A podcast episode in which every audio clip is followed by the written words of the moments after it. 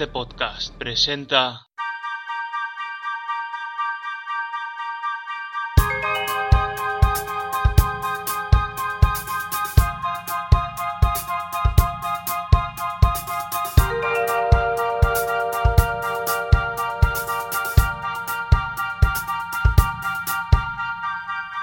Hola, ¿qué tal estáis? Bienvenidos un día más, un programa más a Estudio 11, este programa dentro de Ondas de Podcast. Yo soy Javi Gallardo y es un auténtico placer estar a este lado de la comunicación, junto al micrófono y poder acompañaros un día más. Antes de nada, antes de comenzar con el programa, os invito a que os paséis por las redes sociales, tanto en Facebook como en Instagram, busquéis Ondas de Podcast, dejéis ese like, ese suscribirse, ese comentario mágico, ese saludo, oye, incluso sugerencias, sugerencias de programas, ¿por qué no? Algo que se podría hacer, algo que sería de vuestro agrado, que se pudiese tocar dentro de Estudio 11 que es una de las ventajas de este programa. No me he cerrado a tocar ningún tipo de palo. Cualquier cosa os dejo a vuestra imaginación.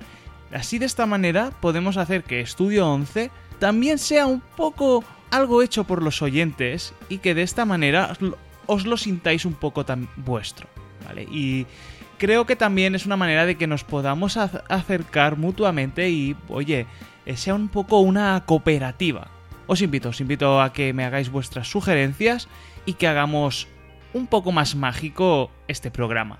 Magia es la que se ha dado sobre todo eh, durante la pandemia. estamos en junio, eh, ya saliendo un poco sobre todo lo que todo lo que ha sido el estado de alarma, que no de la pandemia. La pandemia ya veremos cuándo se sale, ¿vale? El dichoso, el dichoso corona.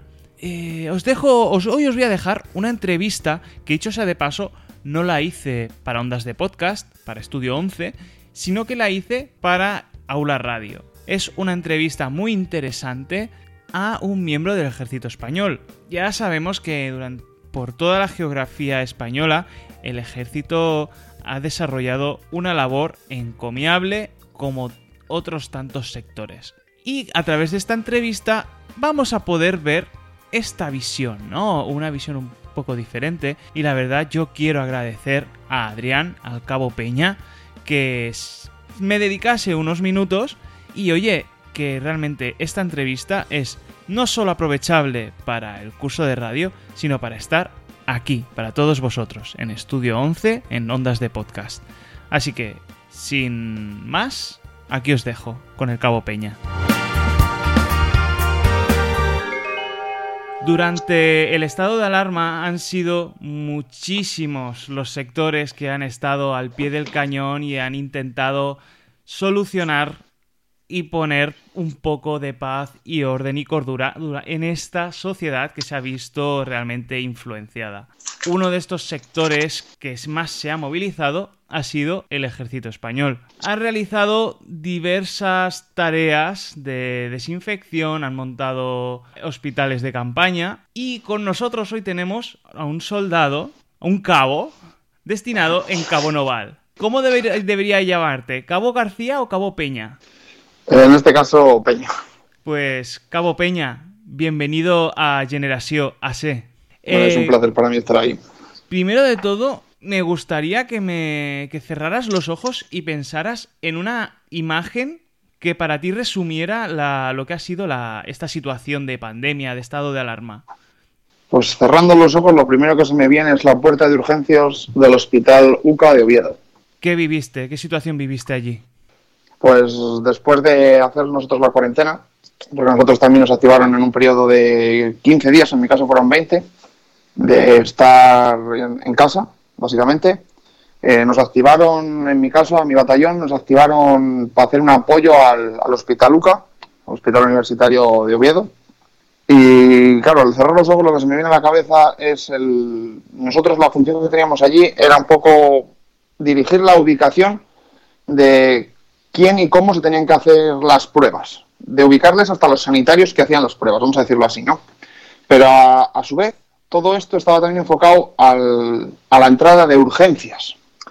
Yo recuerdo la, carretera de dos carriles y al final de la carretera una rotonda que es la rotonda de la puerta de urgencias, ¿no? Y en esos días, pues bueno, mmm, muchas veces decimos, no, es que lo, que fue un médico, ¿no? Pues esos días sí que pudimos comprobar que aún con, con esto del, COVID no ha parado urgencias en ningún momento tampoco. Decimos mucho de, las plantas de, contagio, ¿no? Las plantas cero, las plantas X nombres, ¿no?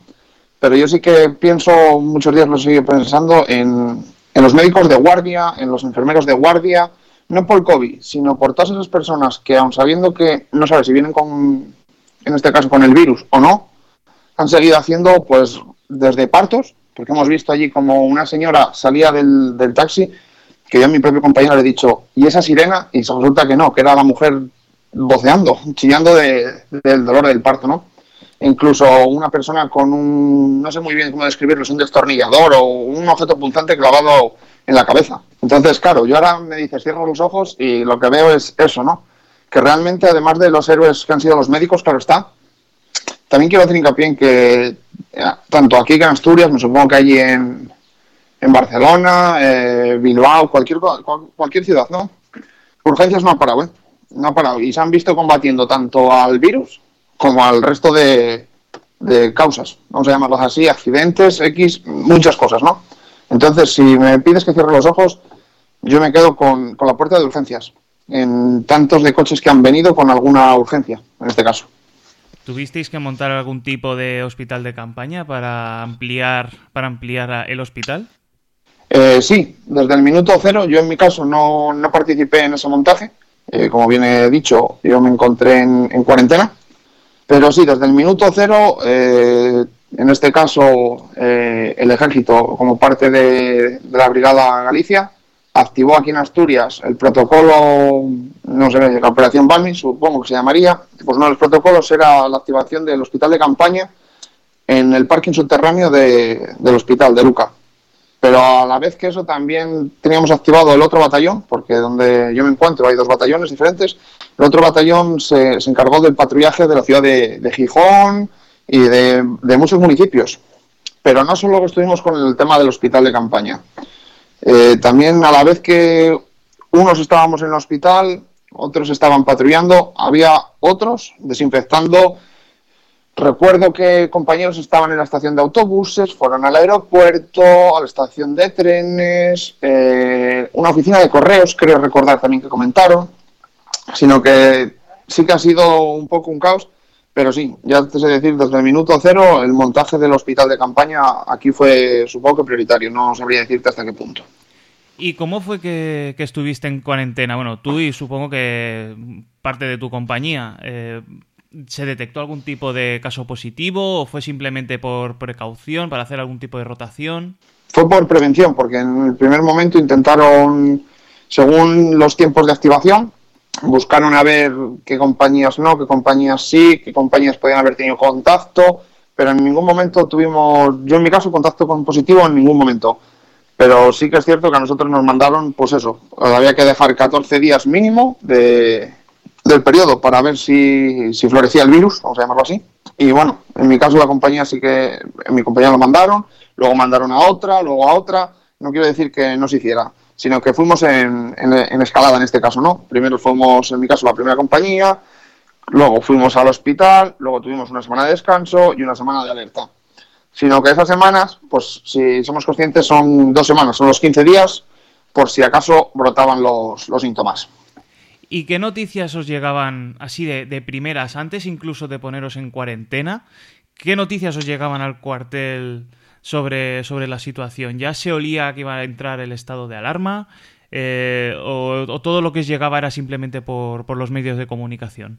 A título oficial, en ningún momento, vamos, nadie dijo ni estados de alarma, ni cuarentenas, ni que se iban a caer maniobras. Es más, cuando pasó todo eso teníamos programados unas maniobras. Eh, creo recordar que eran por esas fechas, te lo miro ahora, sí. Más o menos hacia el 14 de marzo, para después, había unas maniobras programadas. Y es más, se prepararon como todos los ejercicios. Con eso quiero decir que por mucho que seamos militares no estamos sobreinformados, ni mucho menos. Quizás es lo que tú has dicho, más por los medios de comunicación nos enterábamos de las cosas, por las familias, amistades, eh, compañeros de otras unidades, ¿no? Porque en estos casos ya cuando empieza el, el ajetreo del, del virus, quizás en, en, nuestro caso tiramos más de la UME. Llamas a un compañero que está en la UME o lugares que sabes que tienen más, más movimiento para estas cosas, ¿no? Porque una pandemia me parece a mí algo grande y, la UME es una unidad de lo mejor preparado que tiene el ejército en este caso para estas cosas, ¿no? Tanto como para terremotos, incendios, la verdad son una unidad de, de currantes natos, ¿no? Hacen un grandísimo trabajo. Entonces, yo, yo en mi caso quiero recordar que me puse en contacto con un compañero, así sin más. Oye, es que dicen que pasa esto, ¿no? Y él te dice, pues no, por aquí no hay movimiento, no tal. Por eso no sabría decirte. Oficialmente que hayan venido los superiores a decirnos va a pasar esto en ningún momento hasta el momento, vamos a llamarle momento cero. Porque yo, por ejemplo, el fin de ese, ese fin de semana, el del 14, 14 creo que era sábado, si no recuerdo, yo ese fin de semana me marché a mi casa. Y estando en mi casa, a mí me llamó mi superior y me dijo que entramos en cuarentena. Tenemos que tomarnos las temperaturas tres veces al día y las pasamos. Hasta nueva orden que nos activen. Y así funciona el sistema. Entonces sí que decir que no, en ningún momento tuvimos el cuartelillo de decir que alguien nos dijera, pues se va a activar el estado de alarma o estos protocolos. No, yo creo que ahí hemos participado como todos. Y es más, yo diría que en ese momento ha sido cuando, ya te digo, los protocolos nuestros internos se han girado y han dicho, hay que funcionar ya. Porque cuando nos pilló el 14 ya todo estaba un poco patas arriba. Socialmente, yo, por ejemplo, ya te digo, en el trabajo no había desbarajustes. Decían que había algún caso, que, pero en ningún momento ha sido confirmado y mucho menos a mi alcance. ¿Y cómo viviste esa cuarentena? Yo en mi caso la cuarentena muy cómodamente. Me marché a mi casa, la pasé con mi pareja, eh, en casa. Es que no puedo decir otras palabras, las pasé en mi casa. Esos 14 días tuve la grandísima suerte de que como me pilló en el desplazamiento de un fin de semana, me pilló allí. Pero por ejemplo hubo otros compañeros de, de Córdoba, de Málaga, que no viajan los fines de semana por, por kilometraje. Entonces les pilló aquí en el acuartelamiento. Eh, digamos que en el acuartelamiento pues es más limitado, ¿no? Eh, hay carencias de, pues eso, por ejemplo, internet, vamos a decirlo así, por cobertura, porque el acuartelamiento se encuentra no en el monte, pero sí un poco apartado. Entonces es un poco más esa, esas carencias. Pero la cuarentena, yo creo que como todos, encerrados en casa, pensando a ver qué va a pasar, en qué ocurrirá después. Y una vez ya estabas en, a pleno servicio, eh, ¿alguna vez tuviste que hacer servicio de, de patrullaje? Eh, no, en mi caso no, porque ya, como he comentado anteriormente, eh, mi batallón se, se, encargaba exclusivamente de desinfección y de, del hospital de campaña. El otro batallón era el encargado del patrullaje. Circularon durante, bueno, sobre todo durante los, los días más críticos del estado de alarma, circulaban imágenes de, bueno, de, de, carros del ejército, carros, no sé, se veían vehículos pesados circulando por las calles. No sé, desde el punto de vista militar, ¿a qué es debido ver tal despliegue de, tales vehículos, ¿no? Cuando a lo mejor dices, mmm, quizás con un vehículo un poco más ligero mmm, sería suficiente para el desplazamiento de las tropas. Pues en ese caso no sabría responderte. Yo, por ejemplo, aquí en Asturias no, no se ha movido nada. Ningún tipo de vehículo fuera de lo común. Un, un Aníbal, que es un, un todoterreno pequeño, o un Banta, que es un, como un Hammer, ¿no? Pero son así, el, el Banta que ha sido de carga y ha sido para movilizar a la gente, para llevarla de aquí al hospital, o, camiones para llevarnos a, con los equipos de, de NBQ, en este caso, para la desinfección. Lo de los carros, como bien dices, lo he oído. Lo he oído y no voy a decir lo contrario porque sí que se ha escuchado. Son, ya pues sabemos todos que a veces eh, el ruido es más grande que, que, lo que lleva el río, ¿no? ¿Que ¿Por qué más grandes? Hombre, yo como persona, como civil también pienso una cosa. Tú ves un, un, un, un tanque, mal dicho, un carro de combate, y te impone mucho más que si ves a uno con un, con un animal, con un todoterreno.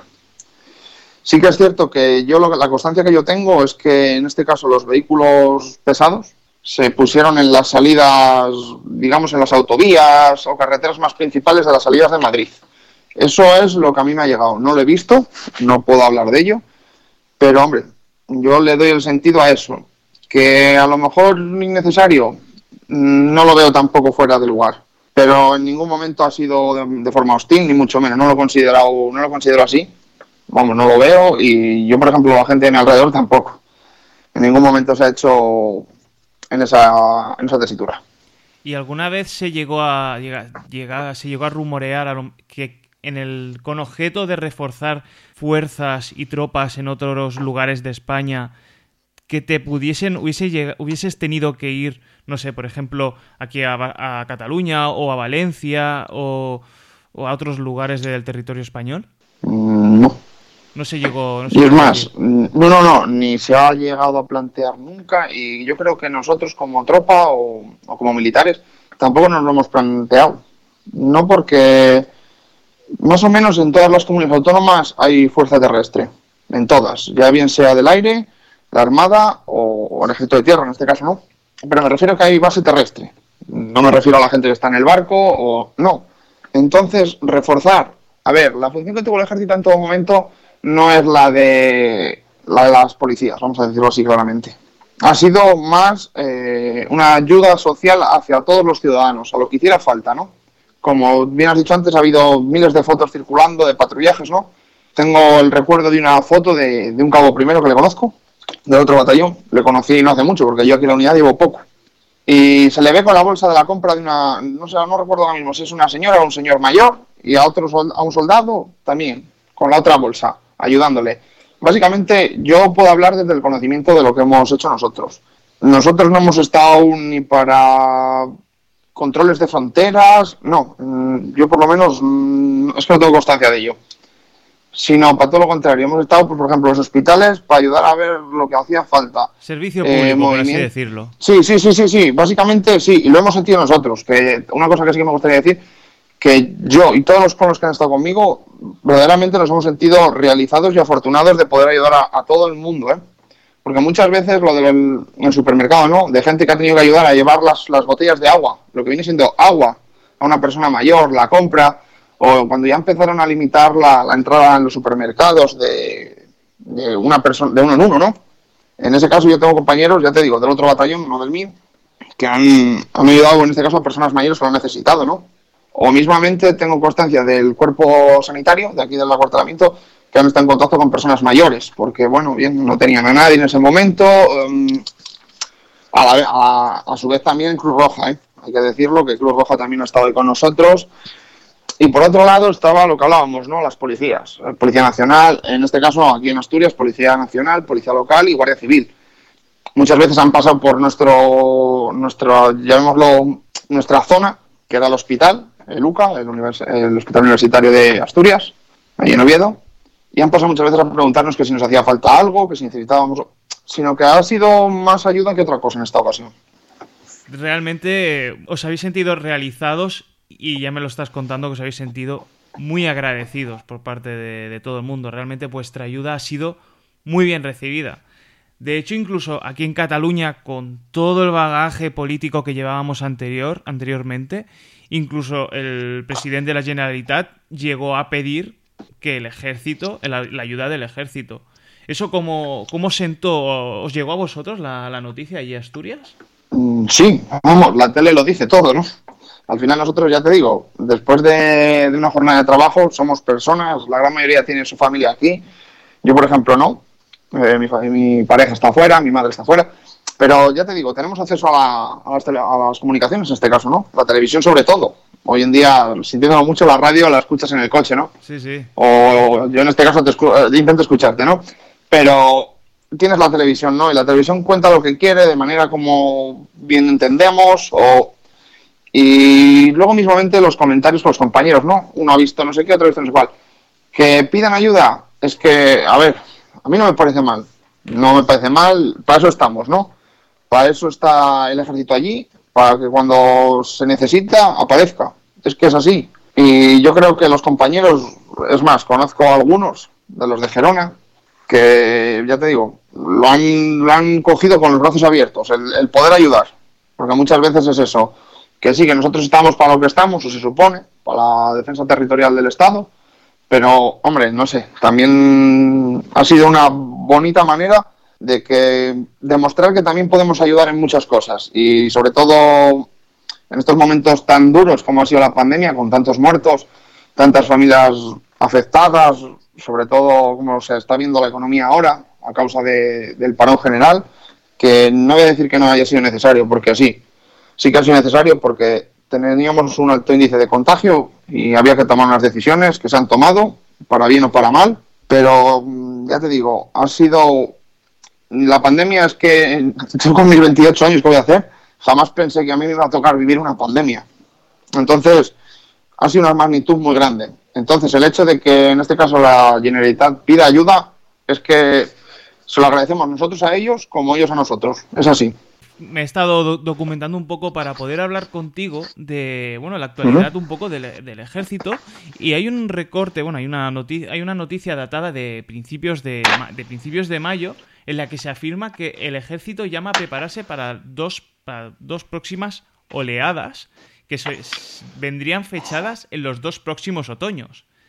Entre entre noviembre y febrero. Os han dicho algo a vosotros mm, no no, no, no, no, no, no, no, para nada, para nada, para nada. Es más, como antes de esta entrevista hablaba contigo, eh, estamos tomando la, normalidad nosotros otra vez. Que sí que es cierto que ahora estemos preparados para, afrontar otra vez el, virus. Supongo que sí, porque eh, todos son lecciones aprendidas. Como tanto distancias de seguridad, como las desinfecciones, protocolos a seguir. Mm, desconozco si van a venir más oleadas. Puedo contarte lo que hablo con la gente, con lo que me quedo, con lo que quiero recordar, vamos a decirlo así. Y sí, hombre, al final todos pensamos lo mismo, va a venir el frío del invierno y, y esto va a volver. Ojalá no, ojalá me equivoque, ojalá lo que he oído no sea así, pero hombre, tanto como prepararse, prepararse, yo creo que la preparación son los protocolos que se han creado para esta, para esta pandemia. Sí, de hecho dicen que todo el bagaje que ya lleva, que ya se lleva tanto de, de inmunidad de la, de la población como de protocolos, como bien decías, es, es, un bagaje que puede provocar que en la siguiente oleada que pueda llegar eh, eh, tenga un alcance de la mitad de lo que ha sido actualmente, incluso a la siguiente pueda reducirse incluso hasta un cuarto.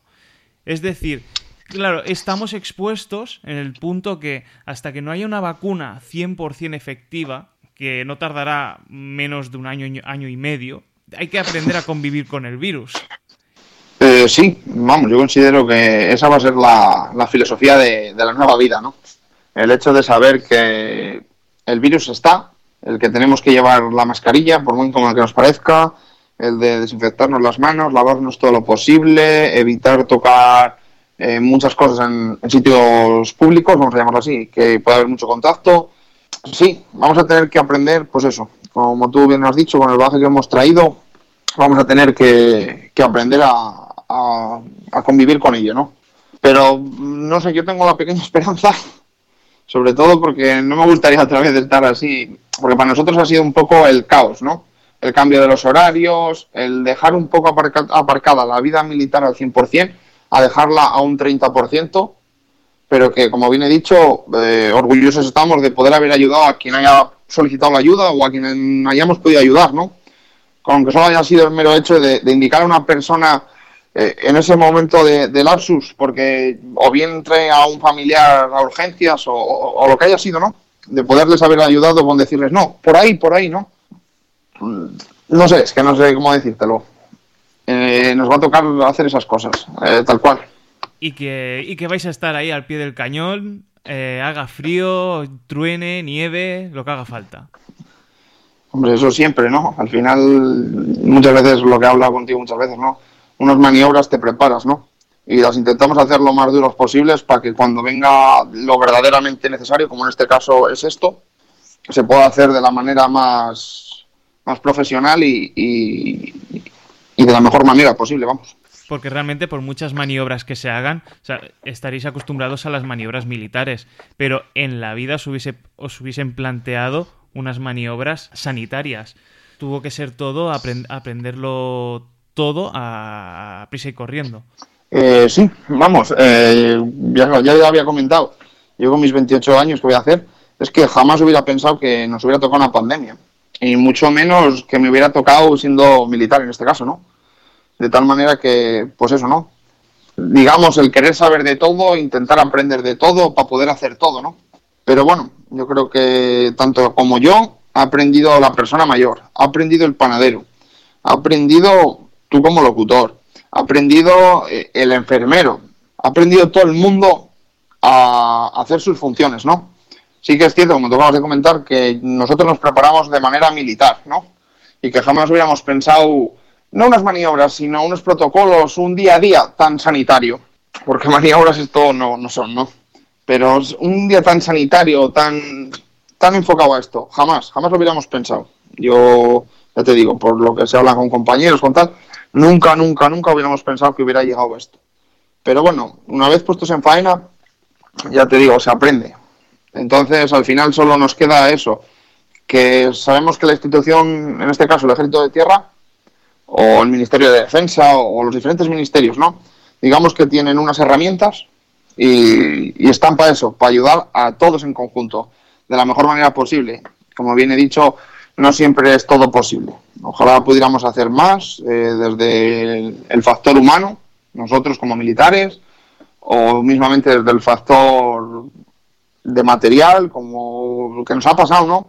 Que aquí en, el acuartelamiento nos ha, una empresa eh, privada en este caso, ha cedido máquinas para fumigar, que no solo ha sido la respuesta por parte nuestra, ¿no? Sino por la, por la gente, por todo el mundo. Porque yo tengo constancia que allí, por ejemplo, en Cataluña, en Gerona, también ha habido otra empresa que ha cedido también mochilas de estas de, fumigar, para que se pudieran llevar a cabo los trabajos de desinfección. Entonces, es que es eso, todos aprendemos y al final el que tiene ayuda y las con, las herramientas necesarias se puede hacer. Hola, soy Manuel Fuentes y estás escuchando el podcast de Javi Gallardo. Bueno, Adrián, cabo. Ahora vamos a pasar a una parte un poco más relajada de la, de la entrevista. Quiero que te imagines que estamos en una terracita, ¿vale? Nos sentamos, nos, sentamos tú y yo. Y viene el camarero. ¿Qué le pides? Una Coca-Cola cero. Una Coca-Cola cero. Siendo de, tierra de vinos, te pides una Coca-Cola cero. Pues te puedo decir que sí. Por ejemplo, aquí estamos en fase 3, llevamos ya, creo recordar que son tres semanas. Tres o. Sí, tres. Porque la primera. Tres o cuatro, no sé ahora mismo.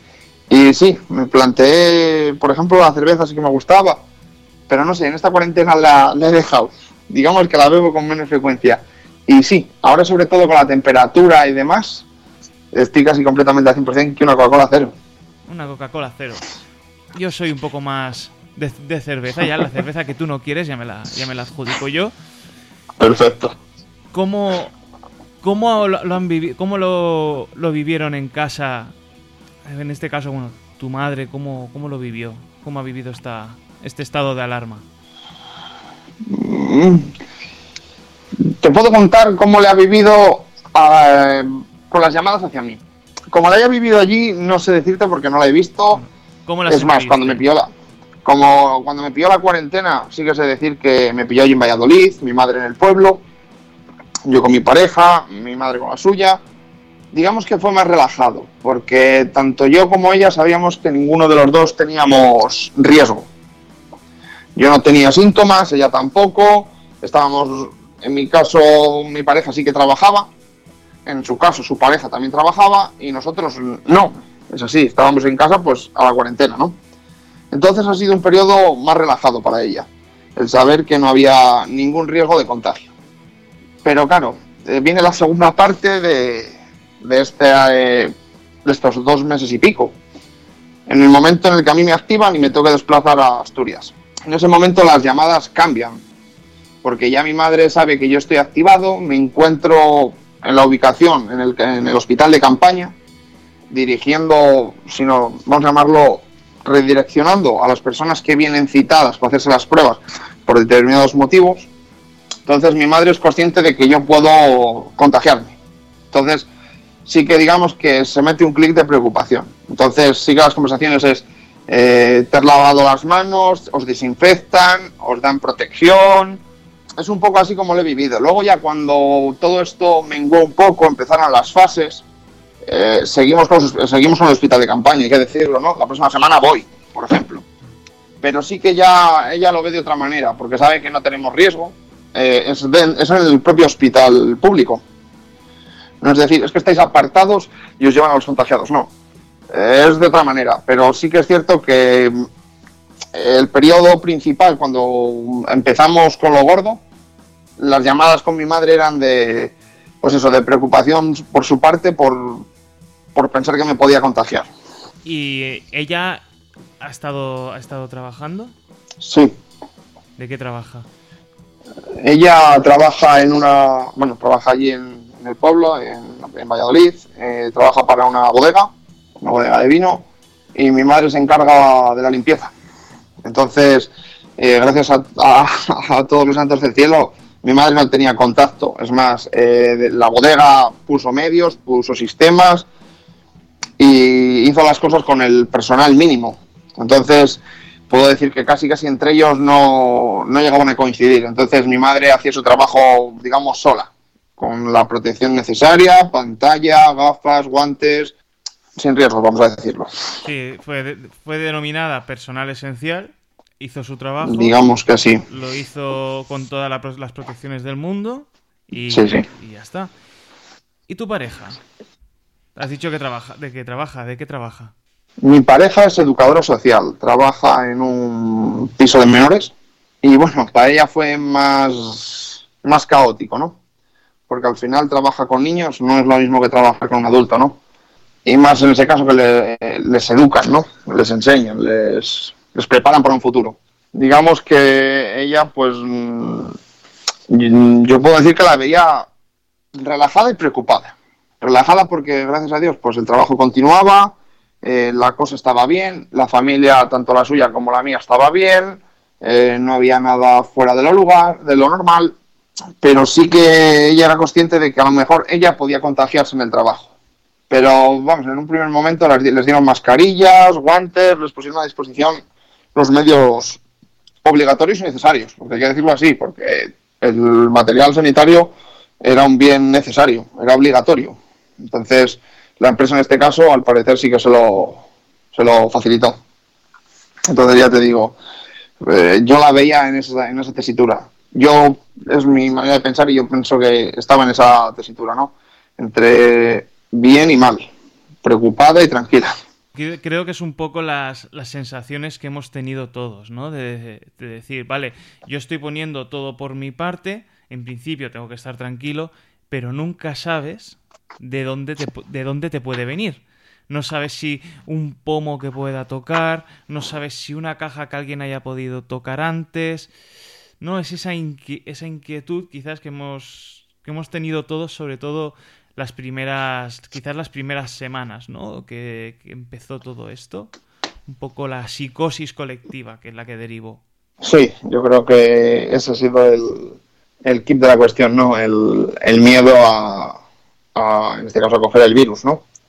Y más que a cogerlo a, la propagación, ¿no? Porque tú al final es como todo, vives con tu pareja, tu pareja, en mi caso, tenía un contacto con otras personas, el otro con otro, más consciente de que se puede propagar muy rápido porque eh, los medios de comunicación lo decían, que el hecho de, de, cogerlo como tal, ¿no? Pero sí, el miedo estaba ahí, en todo momento, vamos, incluso yo de cuarentena o una vez que volví al trabajo.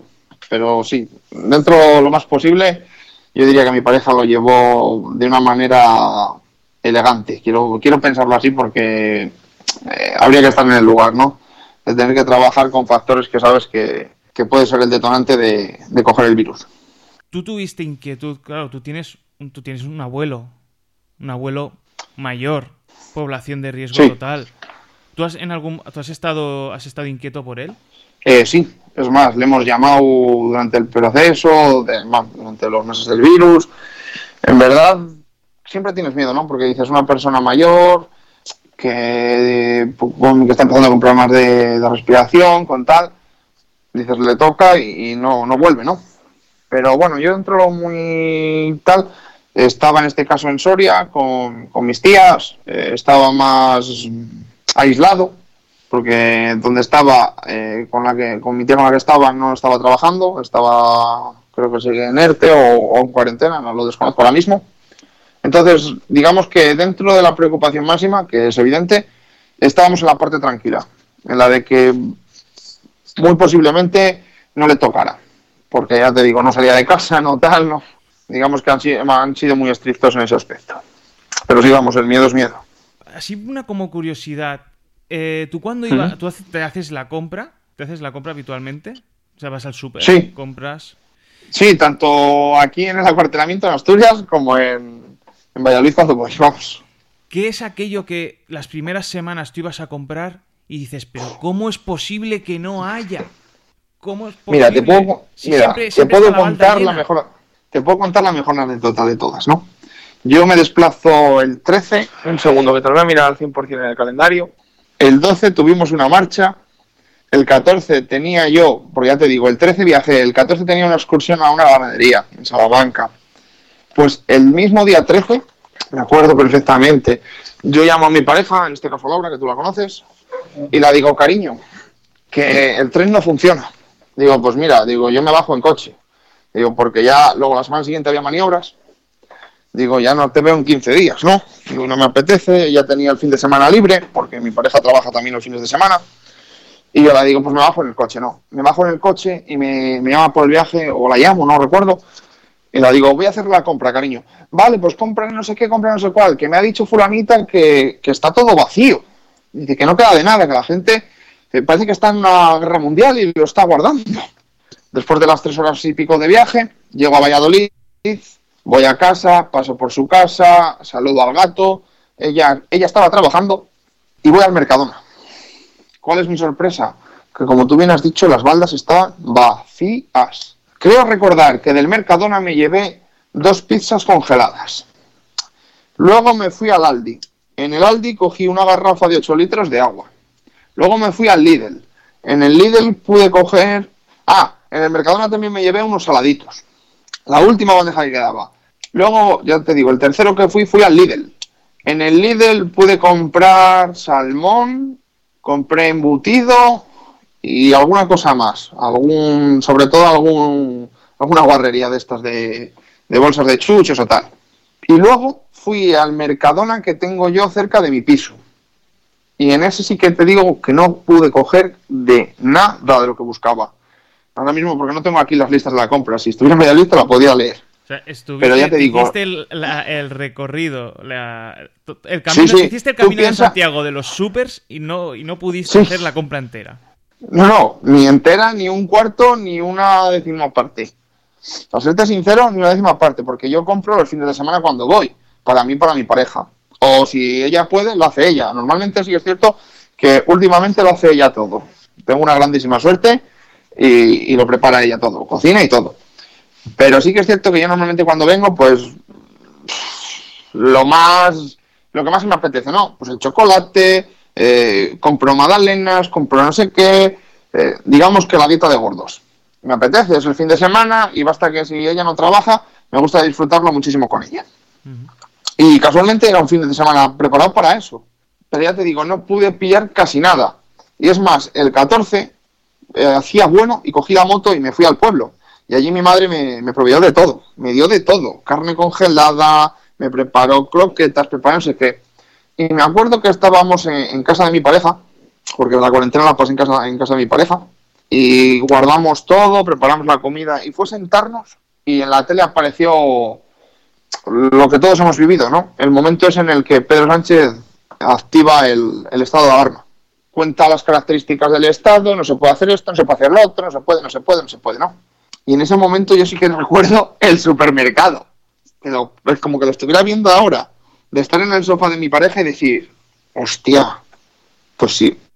Y en ese caso teníamos ahora la nevera llena gracias a mi madre, que en el pueblo pues no había sido tan, tan voluminoso el, la falta de cosas, ¿no?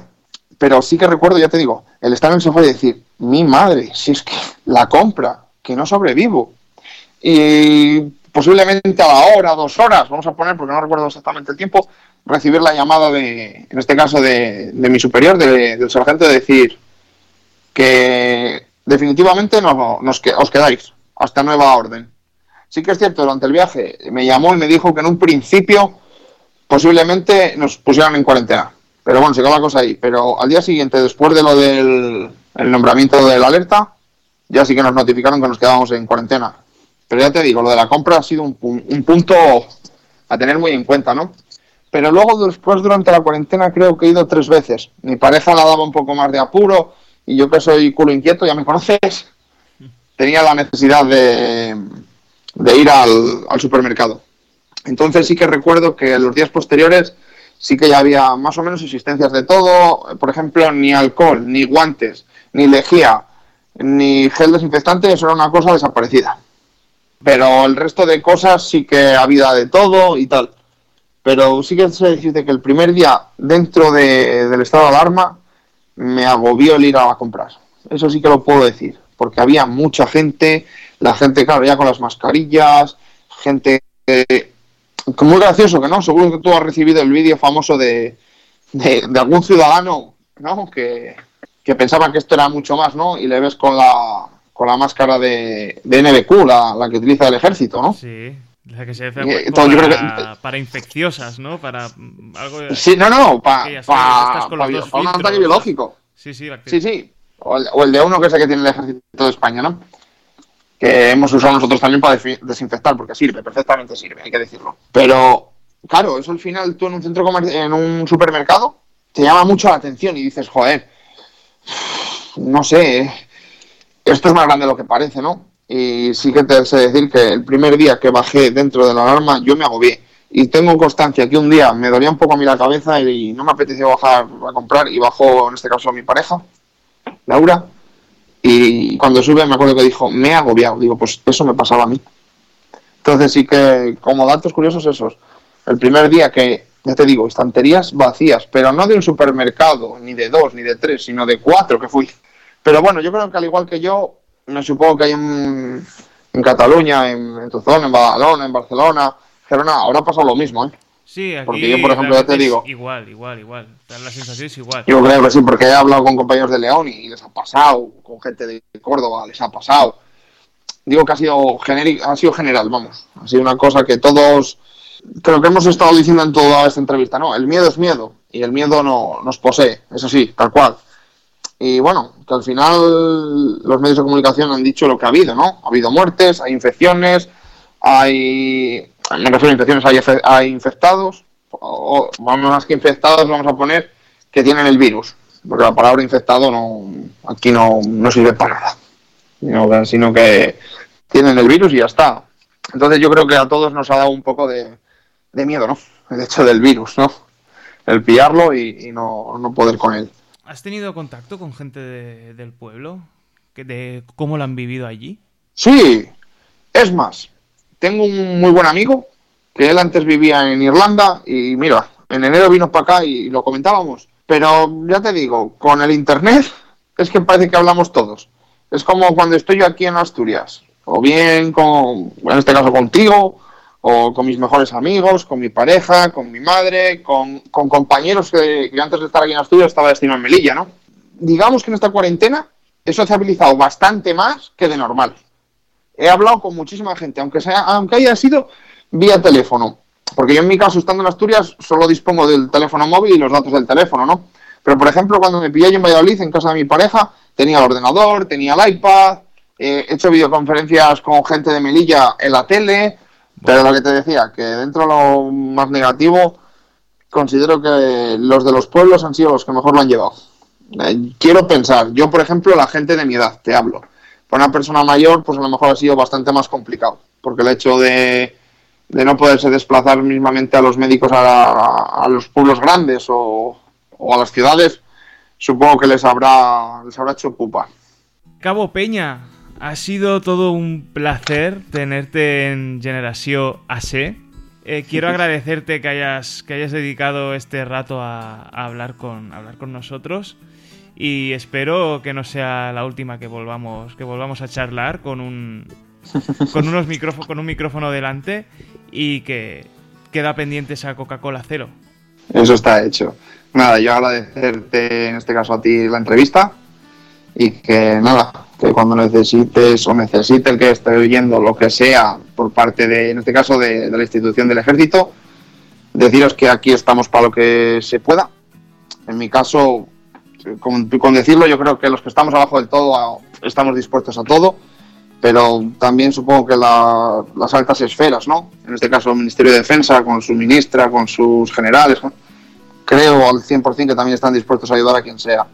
Y por lo demás, mm, no sé qué deciros. Muchísimas gracias a ti, Javi, ya te digo, por la entrevista y por permitirme estos minutos para poder hablar y contar las experiencias.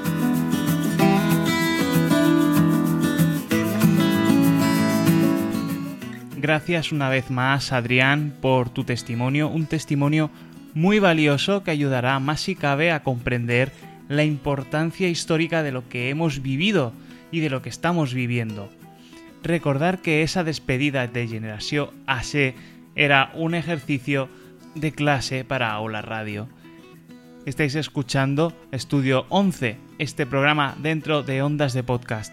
Es un placer estar con todos vosotros. Yo soy Javi Gallardo. Pasaros por las redes sociales, tanto en Instagram como en Facebook, Ondas de Podcast, y nos comentáis, comentad qué os ha parecido esta entrevista. Esto ha sido un placer y nos escuchamos en la próxima. Chao, chao.